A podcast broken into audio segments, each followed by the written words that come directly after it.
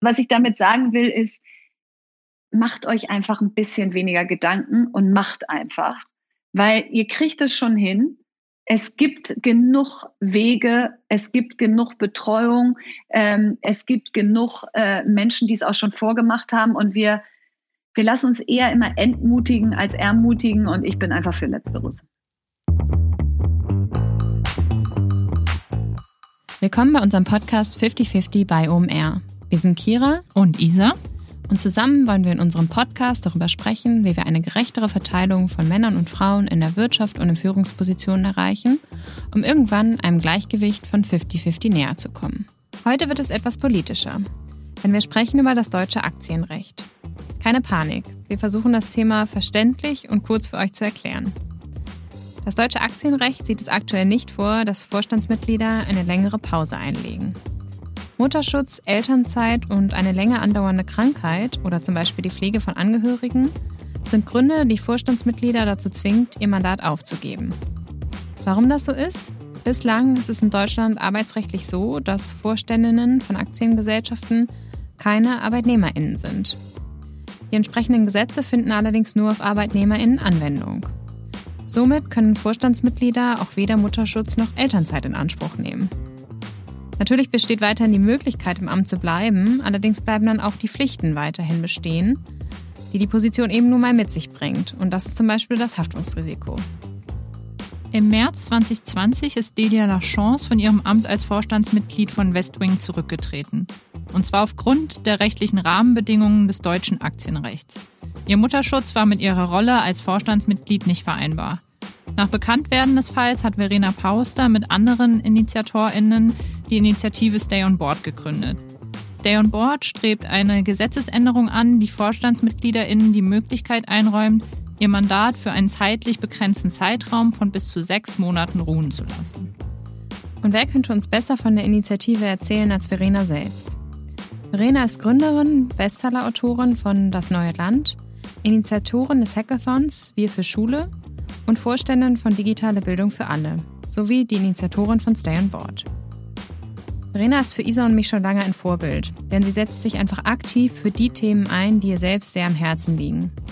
Wir waren super happy, so intensiv mit ihr über ihre Initiative Stay on Board zu sprechen und einmal all unsere Fragen loszuwerden. Sie nimmt uns mit, wie es zu der Initiative kam, welche Forderungen diese stellt und wie viele namhafte Personen als Unterstützerinnen dabei sind. Verena gibt uns Einblicke in den Status quo und beantwortet wichtige Fragen. Wieso hätten Betroffene wie Delia Lachance die Initiative nicht selbst ins Leben rufen können? Handelt es sich um ein Eliteproblem? Und wie können Wirtschaft und Politik unterstützen? Verena hat klare Ideen im Kopf und erzählt uns, wieso Frauen sich nicht entmutigen lassen sollten, Führungspositionen anzustreben. Jetzt sind wir gespannt, wie euch die Folge gefällt. Viel Spaß beim Reinhören. 50-50 bei OMR. Der Podcast für eine gerechtere Verteilung von Frauen und Männern in der Wirtschaft und in Führungspositionen.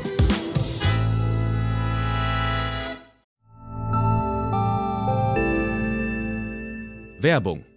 Dein Cloud-Account wurde deaktiviert. Bitte neu anmelden. So oder so ähnlich könnte eine Mail bei dir im Postfach heißen, aber hinter der Webseite, hinter dem Formular steckt kein Tool, sondern ein Phishing-Angriff. Betrüger kommen so an die sensiblen Daten deiner Company und unser Partner SoSafe hilft dir dabei, um das menschliche Sicherheitsrisiko bei Cyberattacken zu minimieren. In den letzten drei Jahren hat nämlich jedes zweite Unternehmen einen erfolgreichen Cyberangriff erlebt und Firmen investieren zwar Zeit und Ressourcen in Firewall und Technik, aber 85% aller Datenschutzvorfälle sind tatsächlich auf den Faktor Mensch zurückzuführen. Und SoSafe hilft durch verhaltenswissenschaftlich fundierten E-Learning, Gamification, intelligenten Angriffssimulationen, Risikoanalysen und Auswertungen dabei eine Human Firewall in deinem Unternehmen aufzubauen. Wenn ihr es testen wollt, auf sosafe.de/omr könnt ihr euch kostenlos für eine eigene individualisierte Phishing-Simulation anmelden. Also einfach mal testen, wie eure Klickrate im Unternehmen wäre auf solche Mails.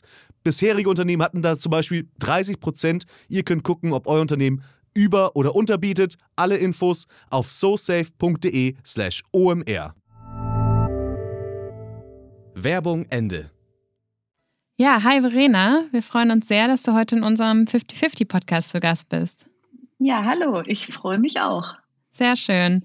Ähm, heute möchten wir mit dir über das Thema Mutterschutz und Elternzeit für Vorstandsmitglieder sprechen und auch auf deine Initiative Stay on Board eingehen, ähm, die du ja mitgegründet hast. Was fällt dir denn als erstes ein, wenn du an das Thema denkst?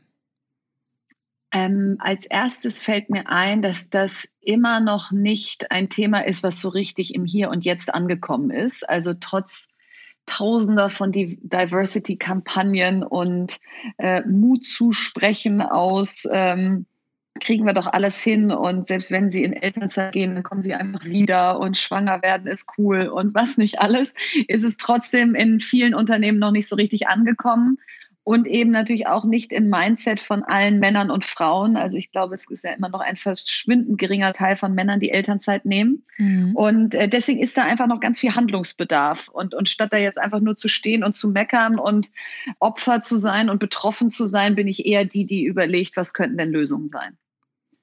Ja, wir haben deinen Lösungsansatz auf jeden Fall schon viel auf Social Media verfolgen können. Kannst du uns erzählen, worum es genau bei der Initiative Stay on Board geht und wie es zu der Initiative kam? Ja, gerne. Also das äh, fing an heute vor einem Jahr ungefähr, ein bisschen früher, im März. Ähm, da lief über die Ticker, dass Delia äh, Lachance, die Gründerin von West Wing, ihr Mandat als börsennotierte Aufsichtsrätin niederle äh, Vorstände niederlegt, weil sie in Mutterschutz geht oder weil sie ein Baby bekommt.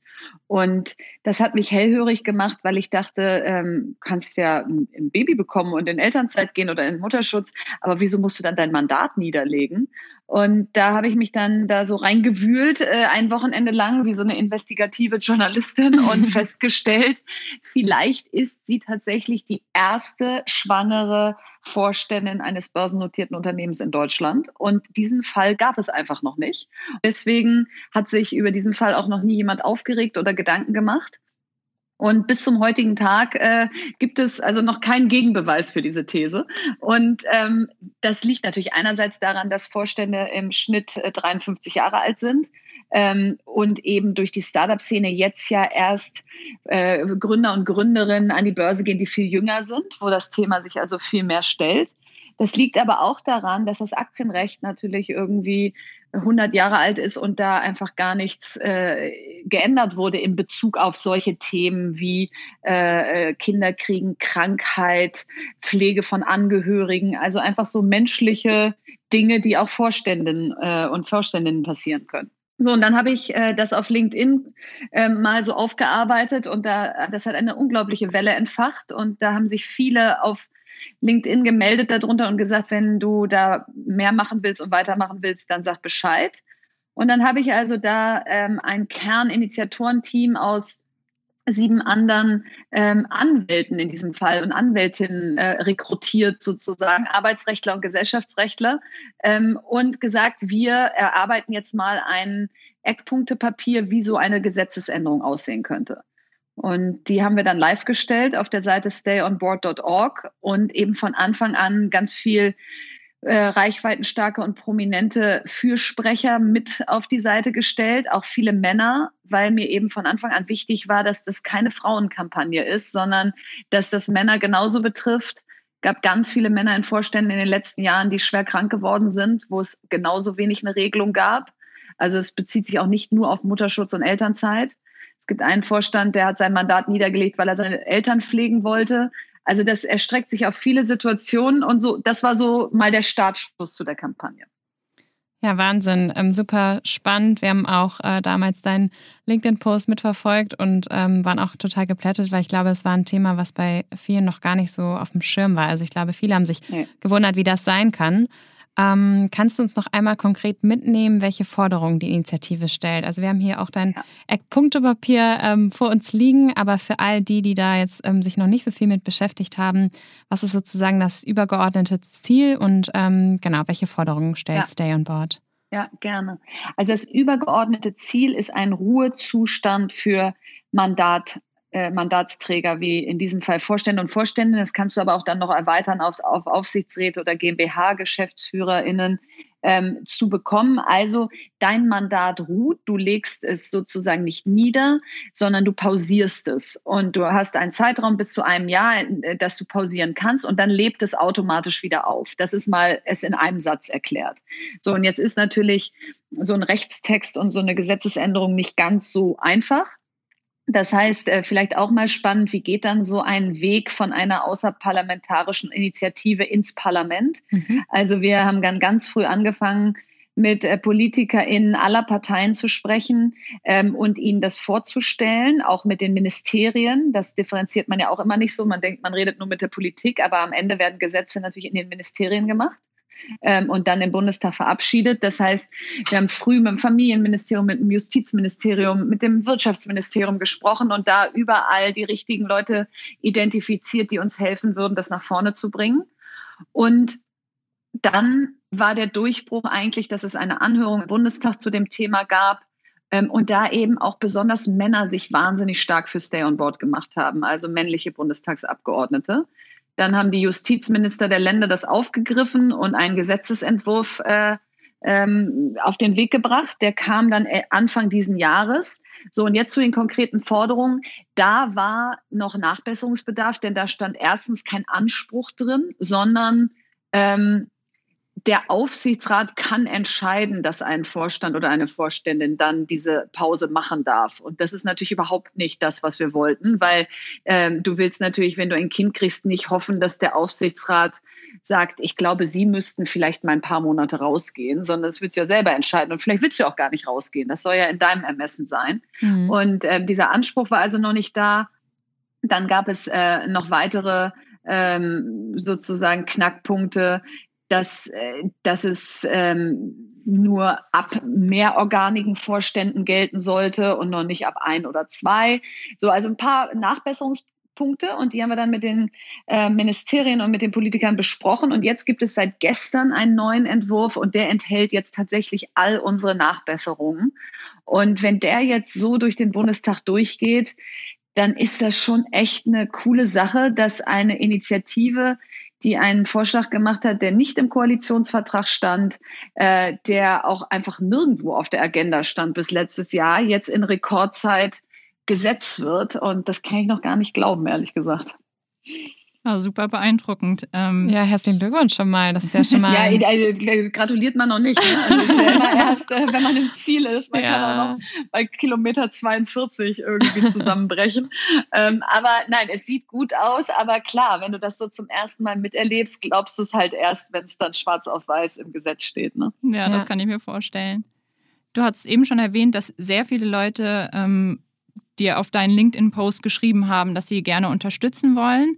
Zum Teil habt ihr auch sehr, sehr bekannte UnterstützerInnen gefunden, ähm, wie zum Beispiel Dieter Zetsche oder Sigrid Nikutta. Wie kam es dazu? Sind die Personen auf euch zugekommen oder habt ihr diese Personen auch angesprochen? Nee, die sind alle auf uns zugekommen. Also das war wirklich eine, ähm, eine Sogwirkung, die das entfaltet hat. Also Ann-Christine Achleitner ist auch so ein schönes Beispiel, die ähm, die das mitbekam und ähm, dann meinte, wenn du mit mir sprechen möchtest, um das mal, ähm, um meine Perspektive darauf zu kriegen, weil am Anfang waren wir noch dabei zu sagen, sollten wir das für Vorstände und Aufsichtsräte fordern. Und äh, da sie ja Multi-Aufsichtsrätin ist, ähm, habe ich mit ihr telefoniert und sie hat sehr gut beschrieben, warum das für Aufsichtsräte eigentlich eine ganz andere Situation ist. Die Tagen viel seltener. Da gibt es nicht dieses operative Tagesgeschäft. Ähm, da kannst du, ähm, da hast du eine ganz andere Verantwortung.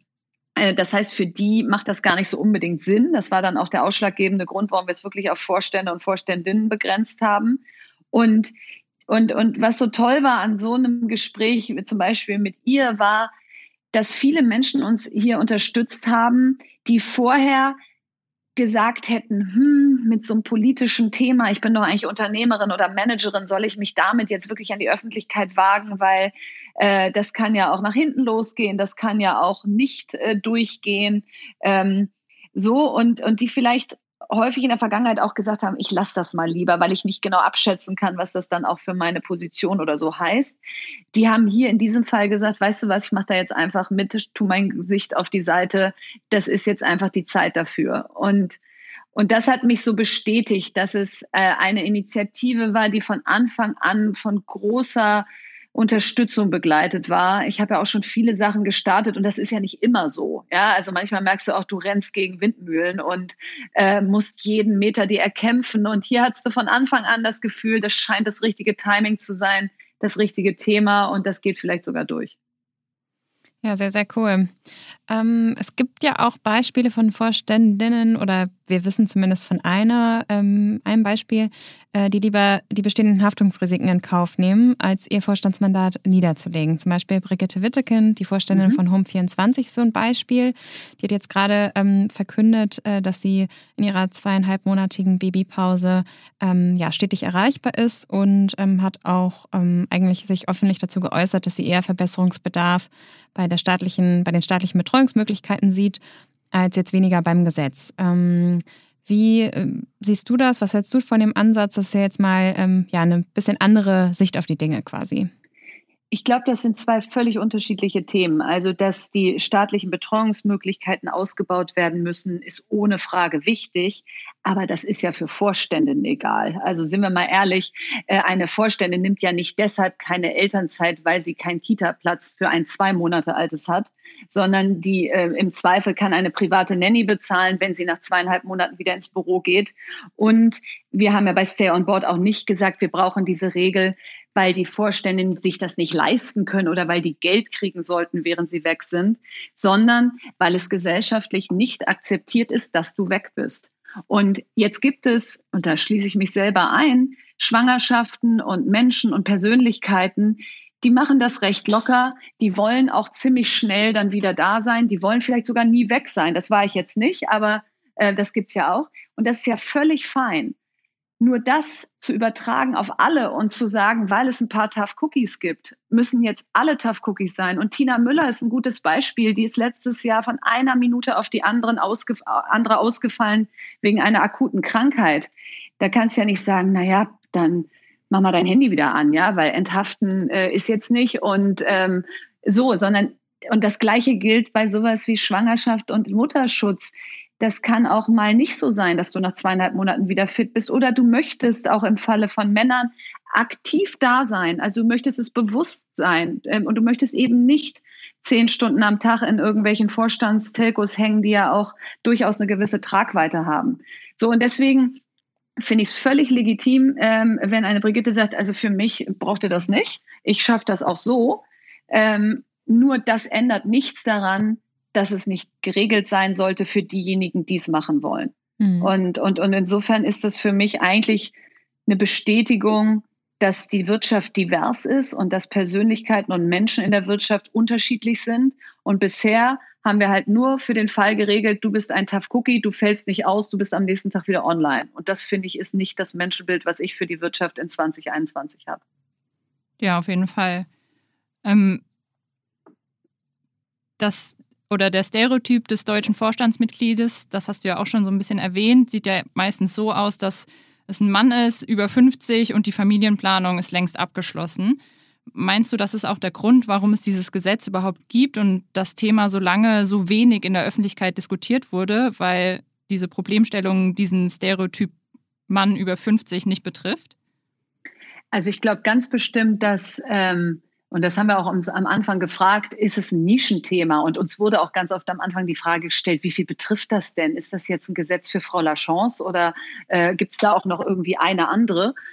Und dann war meine Hauptantwort immer, das ist erstmal völlig egal, wie viele das jetzt in diesem Moment betrifft, wenn man jetzt gerade mal sich alle DAX-Vorstände oder börsennotierte Vorstände angucken würde sondern das ist eine Weichenstellung. Ich möchte mir gar nicht vorstellen, wie viele abgebogen sind vor Vorstand und, und da gar nicht diese Position erst genommen haben, weil sie gesagt haben, das ist eine Nummer zu groß, um es irgendwie zu vereinbaren. Was ist, wenn ich mal ausfalle? Was ist, wenn ich mal, äh, wenn ich noch ein Baby möchte? Was ist, äh, wenn mal irgendeine Situation entsteht, in der ich nicht funktioniere?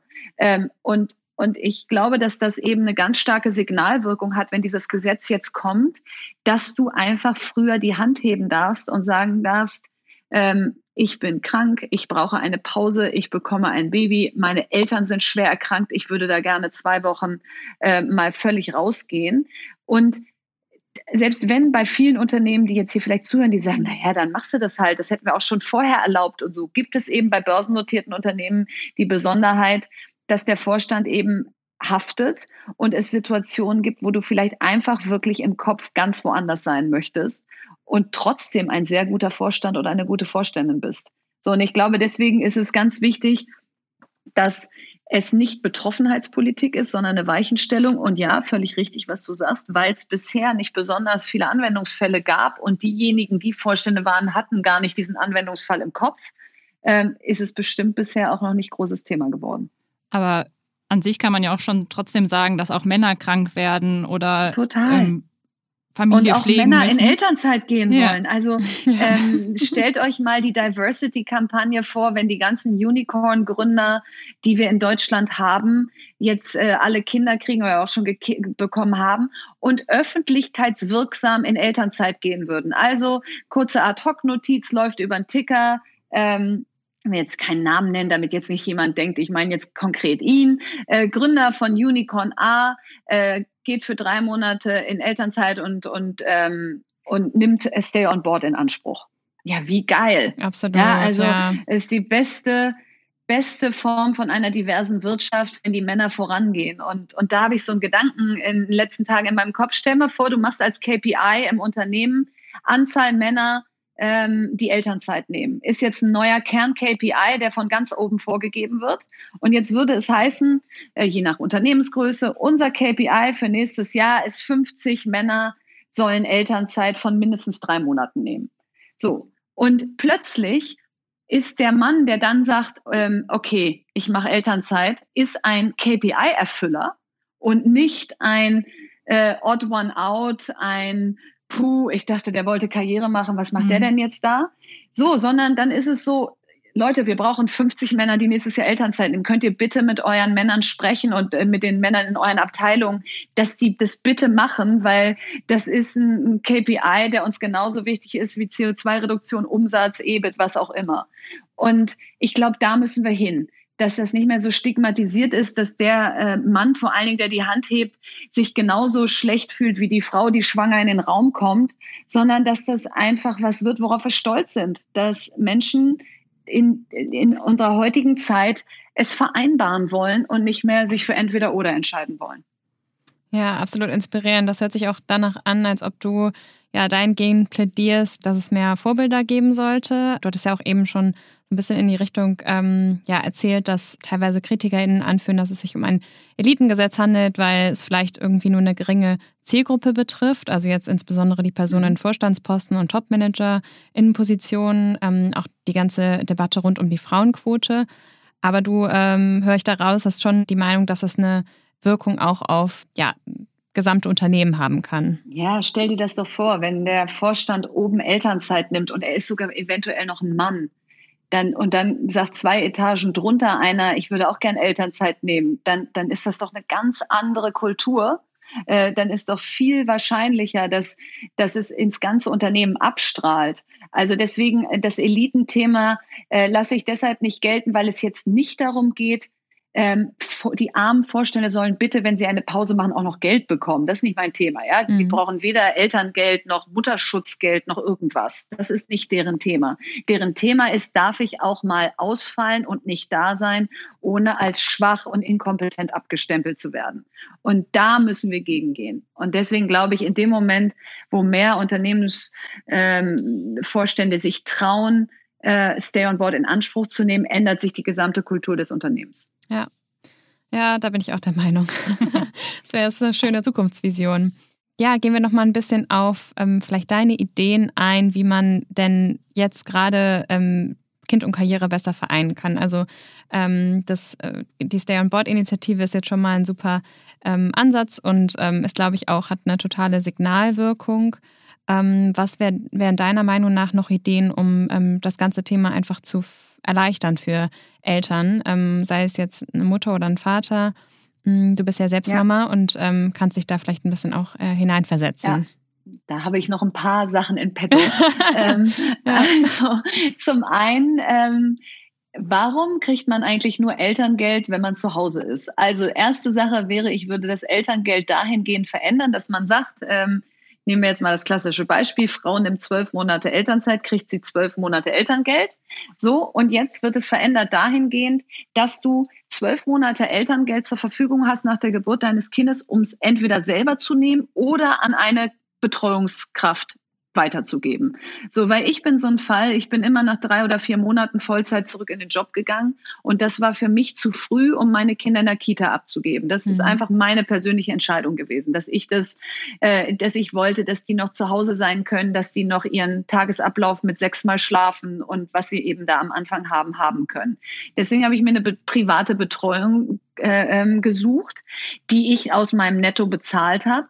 Und das ist ja eine total privilegierte Situation. Das konnte ich auch erst jetzt so richtig mit meinem dritten Kind, weil in den, bei den ersten beiden hatte ich diese finanziellen Mittel noch nicht. Mhm. Aber stellt euch vor, ich hätte jetzt von Monat fünf bis zwölf dieses Geld, und das ist ja viel Geld, 1800 netto, wenn man den Höchstbetrag bekommt, an eine Vollzeit-Kinderkraft geben können. Dann dann wäre ich mit einem ganz anderen Gefühl wieder arbeiten gegangen. Zu Hause wäre alles äh, so gewesen, dass ich das Gefühl hätte, das läuft. Und ich hätte aber diese finanzielle Unterstützung gehabt, dass ich nicht denke, ich gebe mein ganzes Gehalt bei der Nanny ab. Ja. Und das ist mal eine Möglichkeit, um Frauen es einfacher zu machen, früher zurückzukommen, ohne dass sie das Gefühl haben, oh Gott, ich werde meinem Kind hier gar nicht mehr gerecht. Das ist eins. Das zweite ist die Absetzbarkeit von Kinderbetreuungskosten. Also es gibt die Obergrenze von 5000 Euro pro Kind. Und das ist halt ein Witz, wenn eine Frau Vollzeit arbeiten geht oder ein Mann, ja, weil das ist schnell aufgebraucht. Und äh, warum ist das überhaupt limitiert? Es ist ja, äh, also jetzt nehmen wir mal den absurden Fall, jemand würde entscheiden, er, er stellt drei äh, Kinderfrauen ein oder Kindermänner, ähm, dann so dann schafft er aber ja trotzdem drei Arbeitsplätze. Also das ist ja jetzt eh ein utopischer Fall. Also warum muss es überhaupt gekappt sein, wie viel man Kinderbetreuungsgeld absetzen kann? Weil es doch eigentlich nur dazu dient, dass Mutter und Vater wieder arbeiten gehen können. Mhm. Und das Dritte ist, wer, also ich weiß, wer es eingeführt hat, aber wer schafft jetzt bitte mal Steuerklasse drei und fünf ab? Also so ein Schwachsinn. Ähm, warum sind wir nicht alle Steuerklasse vier, wenn wir arbeiten? Dann hört auch mal diese Diskussion auf, ach, du verdienst ja ein bisschen weniger, könntest du dann in die noch schlechtere Steuerklasse gehen, damit du noch weniger Netto hast, damit du, wenn du ein Kind kriegst, noch weniger Elterngeld kriegst, weil du gar nicht weißt, dass du das dann eigentlich rückwirkend auch wieder anders rechnen könntest. Ähm, und diese Steuerklasse 5, die wahrscheinlich ist die Zahl, dass sie zu 80 Prozent oder 85 Prozent Frauen haben, führt dazu, dass man einfach auf sein Konto guckt und denkt, puh, lohnt es sich dafür wirklich, dass ich da jetzt arbeiten gegangen bin oder sollte ich dann vielleicht nicht doch bei den Kindern bleiben? Hm, wenn ich jetzt ein bisschen mehr da verdiene, dann merke ich das ja eigentlich netto gar nicht richtig. Äh, sollte ich es dann vielleicht lieber lassen? So, also die macht einfach, die trifft falsche Entscheidungen, diese Steuerklasse 5. Mhm. Und, ähm, und wenn wir sie einfach abschaffen würden, und alle sind vier, weil es ist ja eh nur ein vorübergehender Zustand. Am Ende des Jahres guckt das Finanzamt eh und gleicht aus in die mhm. ein oder andere Richtung dann glaube ich, wäre der Signaleffekt auf den Konten besonders von Frauen der, dass es sich lohnt zu arbeiten. Und das wären so meine drei Sachen, wenn ich jetzt Familienministerin wäre. ja, absolut. Das sind schon mal sehr, sehr spannende Ansätze. Ähm, denkst du auch, dass Unternehmen da eine gewisse Verantwortung haben? Und äh, hast du da vielleicht auch Ideen, inwiefern ähm, ja, Unternehmen es ihren Mitarbeitenden ermöglichen können, das ganze Thema Kind und Karriere besser zu vereinen? Also total. Diese drei Sachen muss jetzt, müssen, müssen natürlich politisch entschieden werden, aber mhm. Unternehmen können Betriebskindergärten bauen, ähm, können, ich, jetzt habe ich gerade in der, äh, in der Corona-Zeit so eine tolle, so eine virtuelle, so virtuellen Hort vorgestellt bekommen, die äh, mit zwei bis sechsjährigen virtuelle Kita machen für all die Millionen Kita-Kinder, die gerade zu Hause sind und natürlich nicht den ganzen Tag einfach nur vor irgendwelchen Geräten sitzen sollen, sondern ja. ähm, auch weiter angesprochen werden sollen. Ähm, also auch sowas jetzt in Pandemiezeiten seinen Mitarbeitern zur Verfügung zu stellen, damit die zu Hause auch arbeiten können und nicht permanent das schlechte Gewissen haben aus, ich werde hier eigentlich gar keinem gerecht. Ähm, dann auch mal noch radikaler denken. Ähm, so habe ich es bei Fox and Sheep damals gedacht. Ähm, warum nicht sagen, wenn jemand schwanger wird, und das geht natürlich eher in kleineren Unternehmen, das muss man dann in größeren äh, sicherlich erstmal verproben, bekommt er oder sie ähm, nach der Geburt Vollzeit sein Gehalt weiter für ein Jahr und kann in dieser Zeit entscheiden, ähm, ab Monat drei nach Geburt, ob, es, ob man 50 bis 100 Prozent arbeiten möchte. Aber man kriegt volles Gehalt. Mhm. So, und das führt im Prinzip zu dem, was ich eben mit dem Elterngeld beschrieben habe. Stell dir vor, du kriegst im Monat vier volles Gehalt, dann aber nur natürlich, wenn du mindestens 50 Prozent wiederkommst.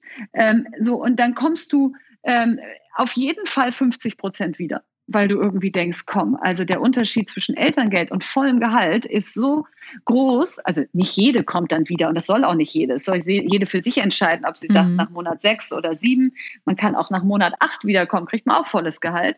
Aber das führt einfach dazu, dass man aus meiner Sicht früher wiederkommt und zwar nicht, weil das Unternehmen plötzlich sagt, dir soll dein Kind egal sein und so weiter, sondern weil das Unternehmen sagt, wir geben dir das Gehalt deshalb, weil wir wollen, dass du dir eine gute Betreuung leisten kannst, wenn du wiederkommst. Und deswegen zahlen wir das bis Monat 12 und dann musst du entscheiden, bleibst du Teilzeit, kommst du Vollzeit und so weiter. Aber aus meiner Sicht hat das Elterngeld bei allem Positiven, dass es nämlich Geld gibt, während man in Elternzeit ist, den Nachteil, dass diese zwölf Monate jetzt so zementiert sind. Es ja. ist jetzt einfach so, man nimmt jetzt zwölf Monate. Und das ist Mist, weil ich glaube, dass ganz viele Frauen mit genau dem gleichen guten Gefühl auch nach Monat neun schon wieder gehen würden, aber es sich einfach für viele nicht lohnt. Und, ähm, und, und das ist auch was, was Unternehmen, womit sie mal experiment, experimentieren können. Und das Dritte ist, äh, das macht Tandemployer ganz toll, ist Jobsharing. Also ich bin ein Riesenfan davon, in, in, in Führungspositionen Jobsharing auszuprobieren. Ja. Weil dann kannst du einfach wirklich durchziehen als Frau oder Mann und trotzdem deiner Familie gerecht werden. Und das ähm, wird noch viel zu wenig eingesetzt. Und neulich gerade war ich wieder hier bei einem großen, äh, beim Kulturkaufhaus ähm, Dussmann in Berlin und sprach da mit der Marketingchefin und sie so, ja, und nächste Woche ist meine Kollegin da, wir machen Jobsharing und so. Und dann dachte ich so, wie cool, cool dass ja. ihr Marketingchefinnen seid. Ja, und dass ihr Jobsharing macht und dass das deshalb bedeutet, dass ihr beide auch äh, eure Kinder sehen könnt. Also das ist auch so ein Mittel, was man noch viel mehr ziehen kann. Ja, finde ich ist auch ein super spannender Ansatz und äh, gibt es leider noch viel zu wenig. Aber ähm, ja. wenn das funktioniert und da zwei Personen zusammenfinden, die gut zusammen harmonieren und arbeiten können und sich da gut organisieren und strukturieren, ist es, glaube ich, echt ähm, für alle Beteiligten ein Win-Win einfach. Absolut. Ja. ja, oftmals muss dem Arbeitgeber ja auch einfach die Angst vor solchen neuen Situationen genommen werden, indem man es einfach ausprobiert. Genau, und ich, ich, ich höre einfach zu oft so, wie soll das gehen, Frau Pauster? Also wir brauchen hier immer einen Ansprechpartner. Ja, haben Sie bei Jobsharing. Ja, aber wir können jetzt ja auch nicht zwei Gehälter, nee, müssen Sie auch nicht. ähm, es ist ja nicht, dass Sie zwei Vollzeitgehälter zahlen, wenn aber die Stundenzahl sich reduziert.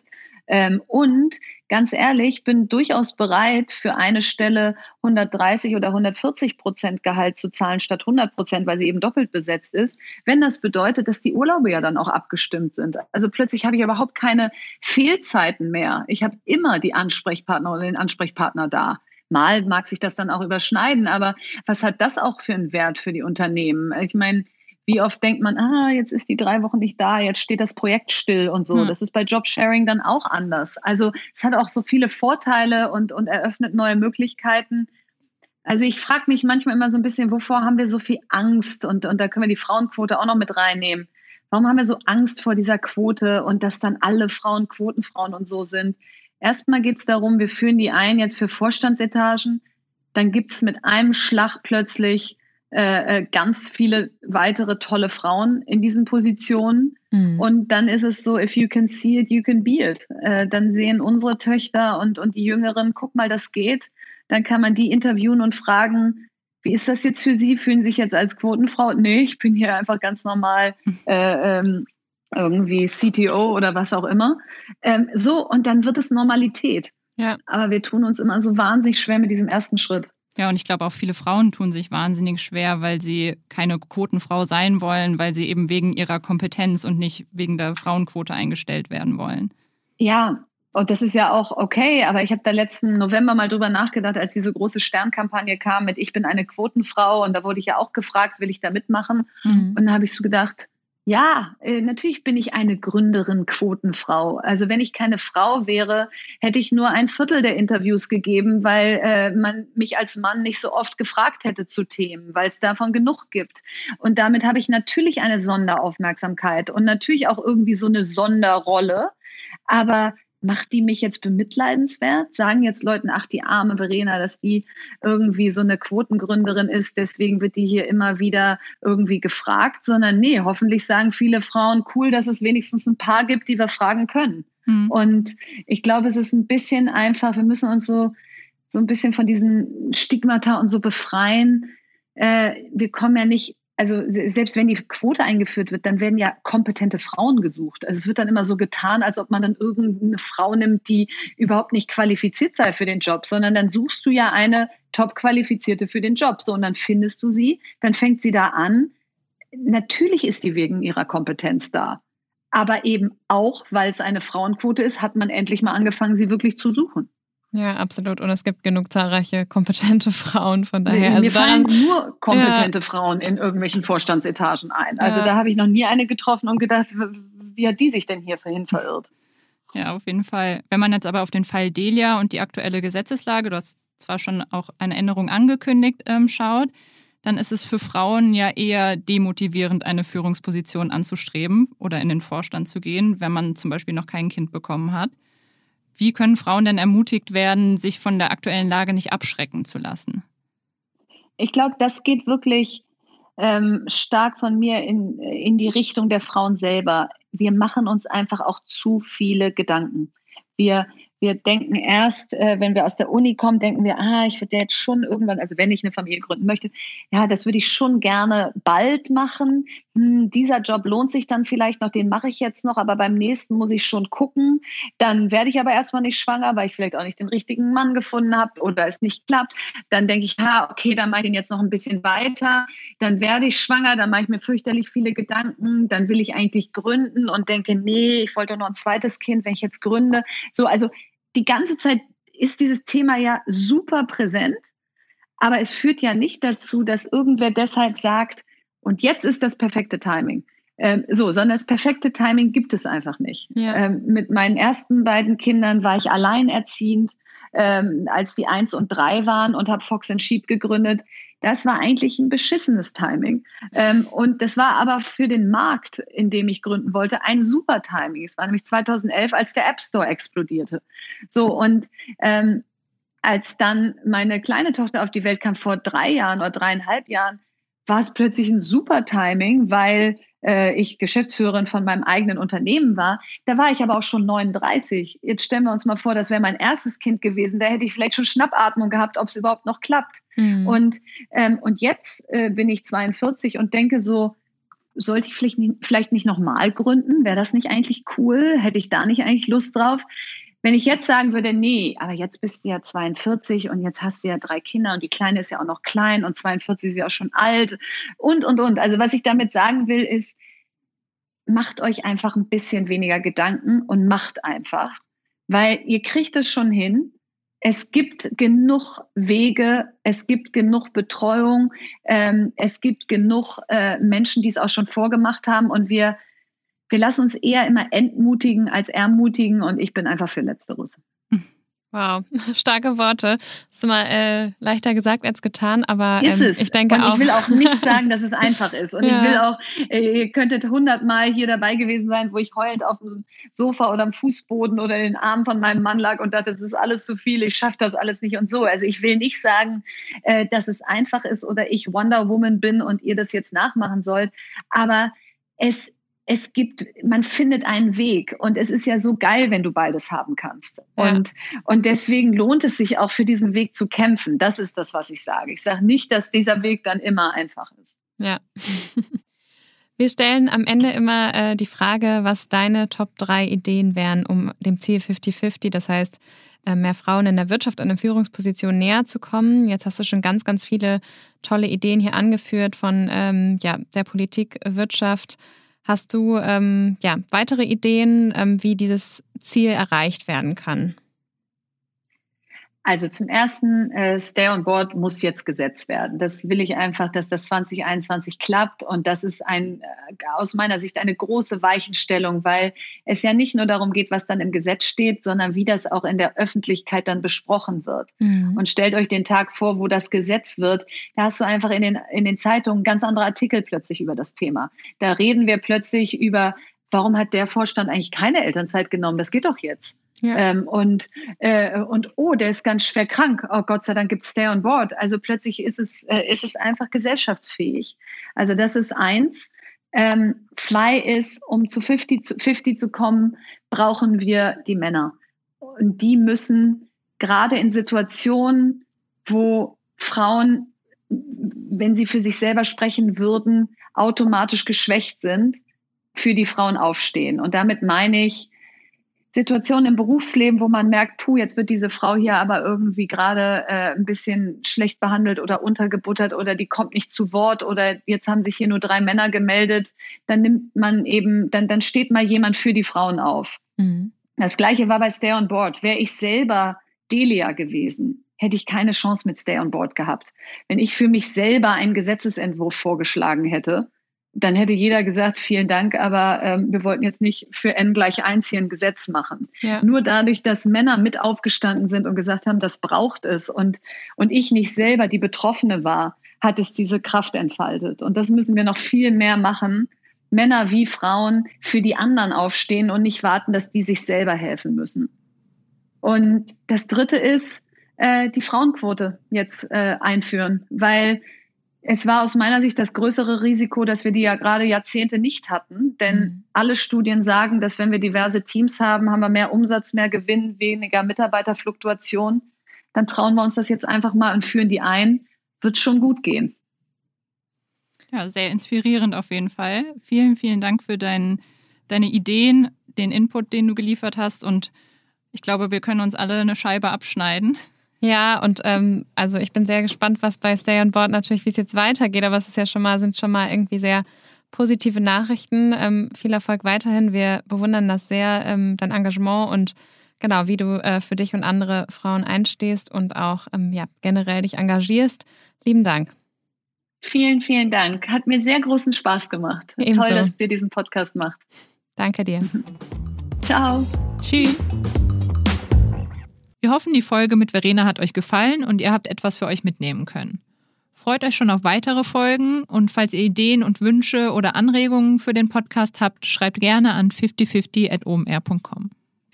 Außerdem freuen wir uns natürlich wie immer, wenn ihr den Podcast abonniert, uns eine Bewertung bei Apple Podcast dalasst und Folgen, die euch interessieren, an KollegInnen oder FreundInnen weiterleitet, damit wir möglichst viele Menschen auf die Reise in eine gendergerechte Welt mitnehmen können.